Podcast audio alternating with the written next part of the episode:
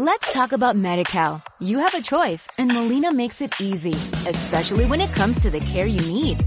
So let's talk about you, about making your life easier, about extra help to manage your health. Let's talk about your needs now and for the future. Nobody knows MediCal better than Molina. It starts with a phone call. Call 866-420-5330 or visit meetmolinaca.com. Let's talk today. Lo que tus oídos necesitan para iniciar el día. Música, contenido inteligente y energía positiva. ¿Qué esperas? Dale Play Miami con Lucía Tovar y Fran Carreño. Somos PDM Radio, contenido global para rediseñar tu mente. Dale Play Miami. Continuamos, sí señor. Esto es, esto es Dale Play Miami y entramos en esta sección directamente que se llama SOS Adolescentes y ya está con nosotros la señora Lisbeth Sánchez. Muy buenos días. Que la pueden ver muy buena moza por YouTube, Facebook y Periscope. En Twitter pueden ver a la señora Lisbeth Sánchez. Muy, muy, muy buena moza, muy buena moza. Muy maja. Muy maja. Muchísimas gracias, muchísimas gracias. Sí. Y hoy vestida así como lo que dice el tema que vamos a tratar, pues deportiva. Te vemos, te vemos que Te tienes ahí tu traje. Yo- eso me acuerda en mis clases de, de, eh, educación física, ¿sabes? Que uno le, lo- lo- le ponían un mono, lo que llamaban a uno un mono, y uno iba para su colegio con su mono porque tenía clases de educación física y te ponían a dar vueltas en una cancha hasta la saciedad y después te ponían a jugar voleibol. Y eso era toda la clase de educación física que uno tenía cuando era... Cuando Ese era- era lo, lo real mejor, mejor pagado de esos profesores. Yo, yo con el tema de los monos eh, comprendí que el hábito no hace al monje. Porque si no, todas esas señoras que están en el supermercado con Ah, mono todo no, el no, día, no, pero es que eso es un- uno, uno eso diría, sí, ay, sí. cómo Estarían qué, todas, qué deportistas no, son. y estarían todas fitness. Sí, Todas pare- fitness. parecen unos chorizos, uno los ve y parecen unos chorizos. Y tiene aquel, poco de grasa metido en, en, en una, en una cosa, ¿no? Como dice un amigo mío, no es tan fitness, sino fatness. Y esto, por supuesto, esto por supuesto no incluye, no incluye a nuestros oyentes de la radio en vivo en este momento, ni a los oyentes del podcast eh, de SOS Adolescentes, que todos se ven muy bien siempre. Todos nos vemos divinos. Todos muy bien. con ¿Qué sol- beneficios tiene hacer ejercicio en la época de la adolescencia? Bueno, este es un tema bien interesante porque de alguna manera yo quiero narrar mi historia basado en este tema en particular.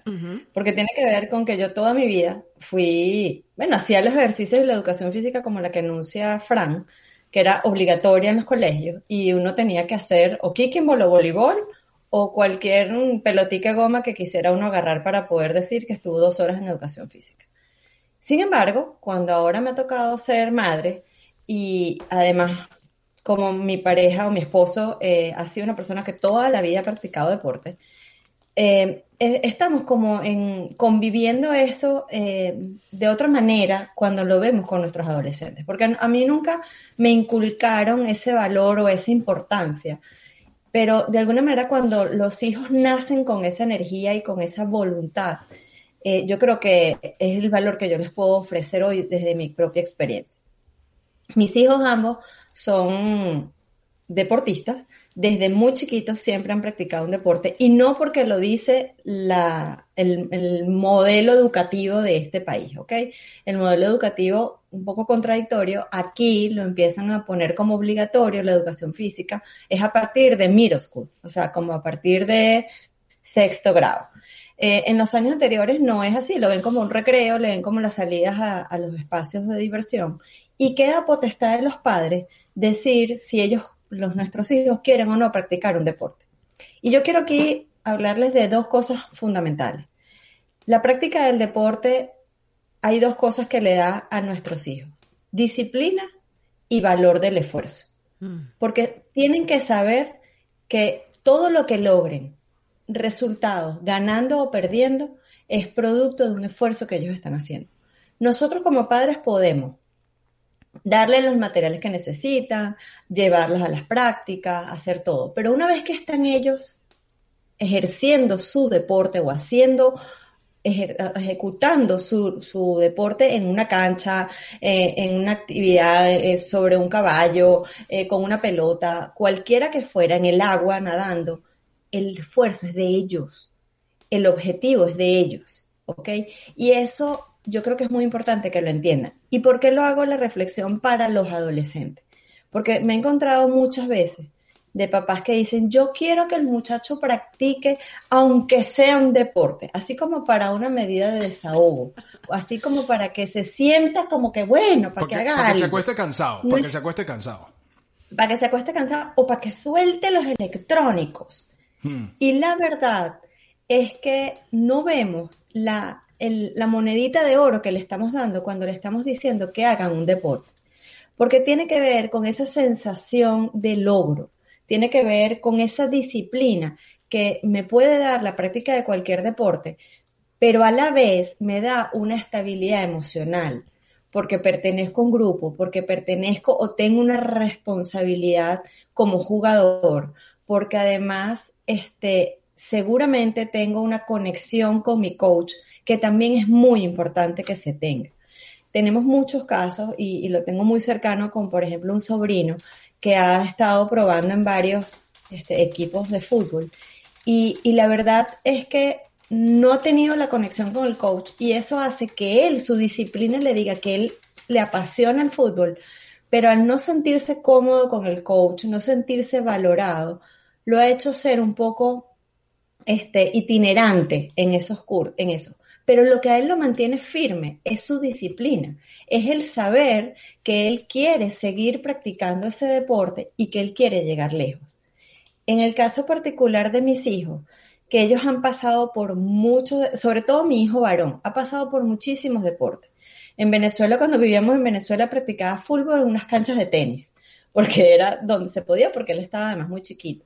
Después llegamos aquí, practicó fútbol, practicó karate, este, y después ahora está en el tenis. Lo hemos llevado a una vez a una práctica de béisbol, eh, de esas que son como máquinas que los ponen a batear. Que son buenísimas, a mí me encantan. Sí, y era la primera vez en la vida que lo llevábamos y sorpresivamente el muchacho que alquila la, que alquilaba los sitios le pregunta a mi esposo, óyeme, ¿y a qué equipo pertenece el niño? ¿O a qué equipo, con qué equipo juega? Entonces le dice, es primera vez en la vida que viene una máquina de bateo y es primera vez en su vida que agarra un bate dice, pero es que el swing que tiene ese niño es increíble. Entonces ahí fue como, nosotros siempre lo supimos que, mi hijo particularmente tiene muchas habilidades para el deporte, pero escuchando siempre de otras personas nos dimos cuenta que él, la, o sea, la, capacidad que él tiene es innata. O sea, el deporte que practique, lo practica y lo hace bien. Entonces ahí es donde nosotros dijimos, vamos a darle esa oportunidad, pero siempre y cuando él sea el que quiera hacer el deporte y no imponerlo. Porque si a mí me gusta el fútbol y yo me hubiese empeñado en que él tenía que ser el futbolista, muy probablemente él no conecta con esa pasión. Y entonces, ¿qué hago? Genero frustración. ¿Y qué hago? No le doy la oportunidad de él sacar esa energía.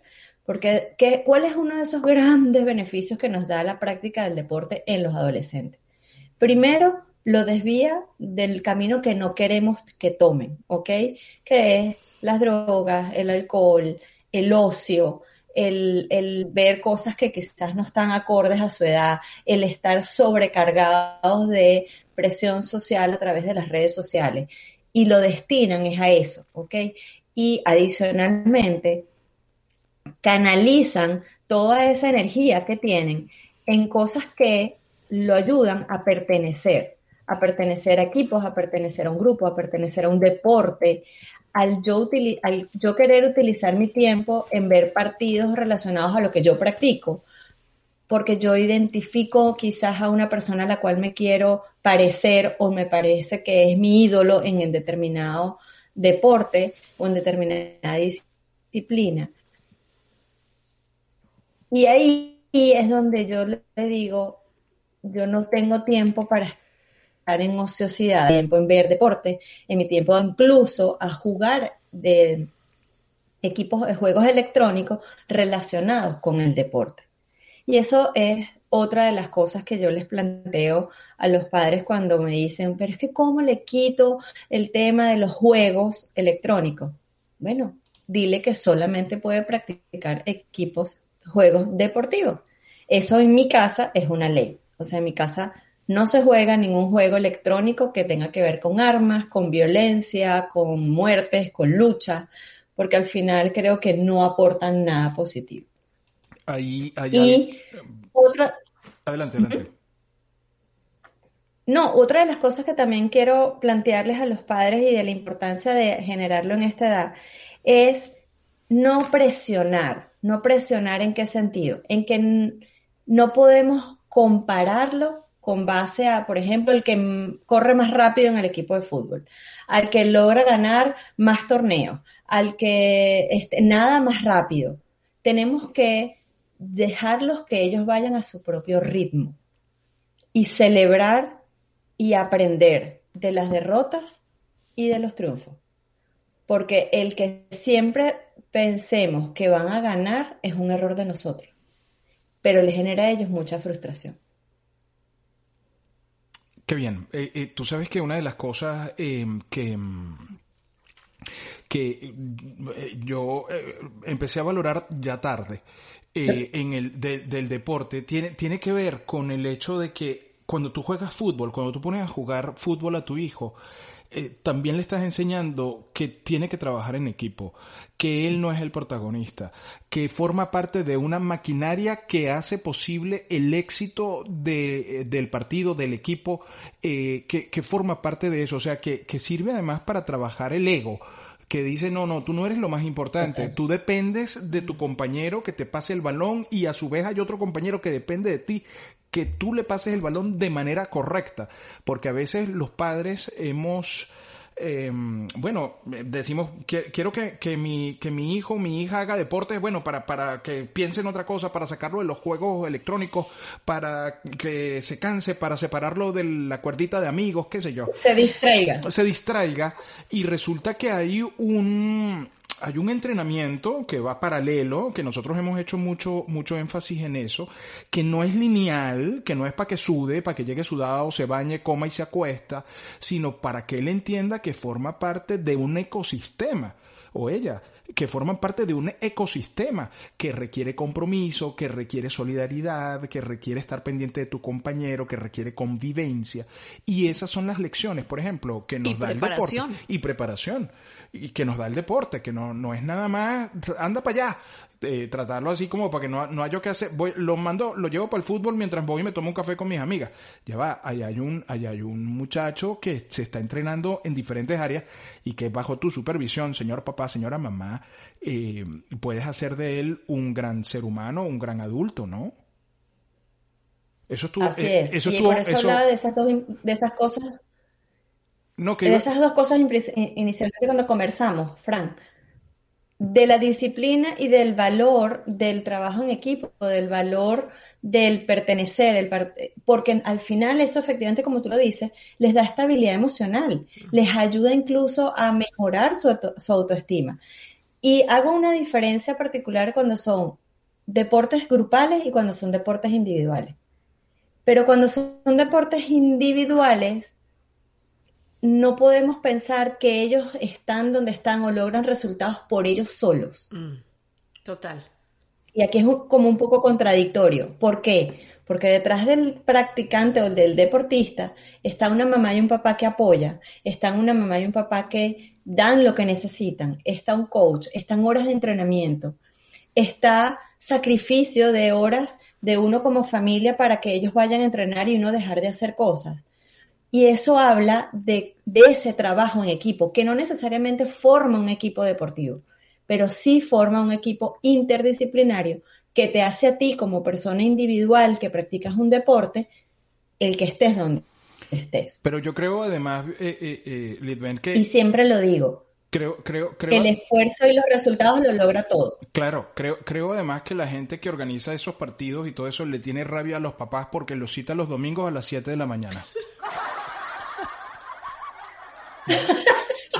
Traigan a sus hijos el sábado o el domingo a las 7 de la mañana. Tú dices, bueno, pero que tienes algo contra mí, yo no, pero dígame, óyeme, y, y los de la natación, ¿dónde me los dejan? Tienen que estar en la piscina a las cuatro y media de la mañana. ¿Qué? A, a las cuatro y media de la mañana. Oye, no, pero sería no. tan bueno que te citaran y te, te convocaran el domingo a las diez y media, once, después de que tú te has metido un desayunito con unas arepitas y un cafecito. Bueno, vamos muchachos para que hagas ejercicio, para que hagas deporte. Y entonces no, a las 7 de la mañana el domingo, después de que tú has tenido una semana terrorífica, eh, entonces a las 7 de la mañana el domingo vamos al partido, el gran partido a las 7. ¿Y a qué hora es el partido? Es a las 9, pero es para hablar con ellos antes. Esa, esa también te la tengo. Es así, es así. Pero sabes que también es peor cuando tú vas, y por ejemplo en el caso de nosotros que nos toca el tenis, tú dices, ok, yo lo inscribo voluntariamente como papá, este, a tal hora y, y voy a ese, a ese torneo. Y resulta ser que empieza a llover. Entonces, bueno, suspendido, ya va, espérense media hora. No, ya va, dos horitas. Bueno, métanse en la aplicación y ahí les vamos a decir la hora. Entonces estás todo el día y el niño no jugó porque llovió todo el fin de semana. Entonces fue, bueno, sí, bueno, no. Tuvimos torneo, pero no tuvimos. ¿Qué hiciste? Nada. Pero al final tuviste torneo, no. o sea, eso sí es que no quieres a su familia, Sí, ni a su mamá, eso- eso sí. ni a nadie. Totalmente. Pe- Adelante, adelante, ibas a decir No, no, algo. no, te, dale. te sentí tomar aire como para decir algo, para expresarte y no quiero coartar esa libertad que tienes. Ah, Bueno, ¿cómo, cómo le quedó eso? ¿Cómo le quedó eso? Eso quedó bien, eso quedó bien. ¿no? Muchas gracias, muchas gracias.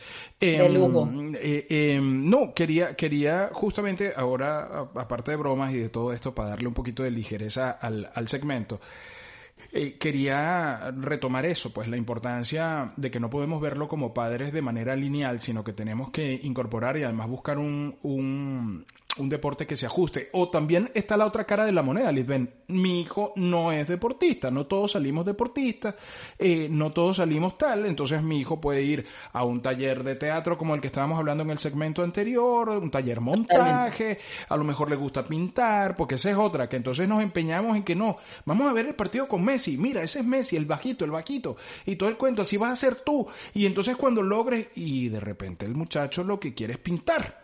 Quiere ser, él, quiere ser pintor. Y entonces el papá lo va llevando por ahí y pensando que le está haciendo un bien, lo que lo está es deformando.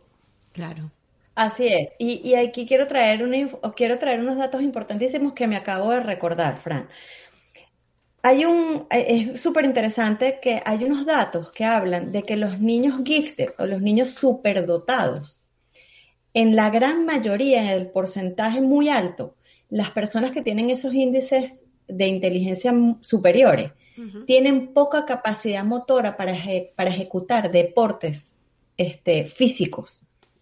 Y precisamente su manera de relajarse, de bajar tensiones, de mejorar ese proceso de concentración, tiene que ver con cosas como esas, cosas artísticas, cosas que lo enfoquen en, en él en el uno a uno, como pintar, escuchar música, escribir. Y eso quiero que sepan que forma parte del otro rubro de lo que es el deporte, pero que igual agrega muchísima, muchísimo valor. Entonces, yo sí soy partidaria de que no todo el mundo nació para hacer deporte, pero sí debemos, sobre todo en la etapa de la adolescencia, fomentar y ser ejemplo de esos espacios que le permiten descargar tensión y mejorar mucho su proceso de relajación. Hay mucha tensión muscular, hay mucha tensión hormonal, hay procesos que están sucediendo en la, en la etapa de la adolescencia que a ellos los hace de alguna manera como ser explosivos, ¿ok? Mi hijo cuando pasa dos o tres días sin ir a la cancha, se trepa en las paredes, se trepa, o sea, no se soporta el mismo, está de mal humor, y eso obedece a que esos son sus espacios donde incluso ponen sus mentes en blanco. Y, y, eso es muy positivo. Es muy positivo porque ayuda a que precisamente le bajen dos a esas energías, a esa presión, a ese, a ese sentir que necesito estar siempre como en un nivel para poder este, sentirse pleno, mejora la calidad de sueño y vuelvo, insisto, les ayuda a tener mayor estabilidad emocional. Bueno, súper interesante todo esto y a los padres, bueno, al final, al final es mantenerlos activos y, y, acompañarlos en ese proceso de que ellos busquen qué es lo que realmente les gusta y, e incentivarlos a que desarrollen esas habilidades desde muy pequeños porque eh, si las desarrollan incluso antes de la adolescencia, ya cuando llegan a esa etapa, em, empiezan a, a, ponerse más fuertes en, en, su, en su área o a lo mejor escogen otra que, que, no pensaban que les gustara tanto, pero en realidad es un acompañamiento que pueden hacer los padres y los mismos eh, eh, profesores que ven en ellos algunas tendencias que, que los puedan ayudar a, a mantenerse activos, ¿no? Y ahí quiero dar, este, quiero comentarles algo para, para cerrar, Lucy, que está en línea con lo que estás diciendo. Los padres, a pesar de no saber, porque aquí, por ejemplo, hay muchísimos deportes que no son los normales, no son los que quizás nosotros practicamos en nuestra adolescencia o los que eran comunes en nuestros países, ¿ok? Nosotros tenemos que informarnos para acompañarlos y no necesariamente hacer lo que nosotros esperamos o lo que nosotros creemos que es lo bueno para ellos. Porque yo, por ejemplo, cuando mis hijos practicaron karate, lo más cercano que yo había tenido de karate era Kung Fu Panda. O sea, más nada. Más nada. ¿Qué hice? Entender que era esto buscar información, qué significaba un kata, qué significaba un combate, cómo, cómo iban evolucionando, qué herramientas. Y yo lo que hice fue acompañarlos para que eso les diera la, o sea, durante el tiempo que lo practicaron, sacaran el mayor provecho de eso, mm. ¿ok? Y después con el tenis, lo más cercano había sido una raqueta de ping-pong. O sea, más nada, con una raqueta. ¿Qué pasó? Que hoy en día vemos partidos juntos, uno entiende las normas, porque también es muy fácil decir, mi hijo practica un deporte, pero tú has ido a verlo y tú entiendes las, no, tú entiendes las reglas del, del deporte. No, no, no, no, bueno, eso lo sabe él eso no tampoco es una manera sana de acompañarlo. Si yo no lo sé, yo tengo que estar informado, yo tengo que aprender, porque eso los hace a ellos sentir importantes. Qué bien. Eh, eh, esto es como, como el programa de César Millán, que no entrena a los perros, sino a los dueños de los perros. Aquí tenemos que, que entrenar a los padres, eh, porque uno es el que conduce al adolescente, ¿no? El que lo lleva, el que lo acompaña y muchas veces nosotros nos encerramos en, en creencias, en formas y lo que hacemos es tener una relación torpe con nuestros hijos a, raíz de eso. Absolutamente. Bueno, eh, para los que quieran una, a una asesoría, con, con Litven, no importa en qué lugar del planeta estén, o si necesita ver cómo puede enfocar esas energías de sus hijos. O un ejercicio, de repente, quiero hacer un ejercicio con mi hijo, Litven, ¿me puedes, me puedes ayudar? Y de repente, Litven puede diseñar un ejercicio para que, o sea, no necesariamente eh, y, y, también se rompe un poco con, la, con el mito de que no, si yo tengo una sesión de eso es que, ¿qué pasó? ¿Se está volviendo loco tu hijo? ¿O, tú te estás volviendo loco? No, no, no, no, son acompañamientos, son procesos, son ejercicios que tú haces para probar, para, para testear a tu hijo por dónde va y todo eso, y eso lo puedes hacer con Lidven. Son totalmente, totalmente. Así que pueden seguirla en la cuenta de Seres Felices, S-R-E-S como señores felices, así es la cuenta, arroba Seres Felices en Instagram o vayan directamente a bdmradio.com y ahí la van a encontrar. Hacen clic y los lleva a su cuenta directamente. Y si eh, usted lo vio o lo escuchó, lo puede escuchar en las principales plataformas de podcast disponibles a nivel global o también ahora por YouTube, por Facebook y por Twitter eh, en las a la hora y media de este programa. O sea, corre el video hasta la hora y media de, transmisión y ahí se va a encontrar con, con Lidven, que es la señora de lentes. Lida, aquí, aquí, aquí, nadie tiene lentes, nadie. Aquí Judith dice, hay adolescentes adultos aún. ¿Eso también ayuda? Hay adolescentes adultos. Yo, soy un adulto adolescente. Yo, yo, creo que los hombres mm, se mueren siendo adolescentes. Dicen, dicen que cuando uno tiene un coeficiente intelectual demasiado elevado, cuenta muy buenos chistes. Ok.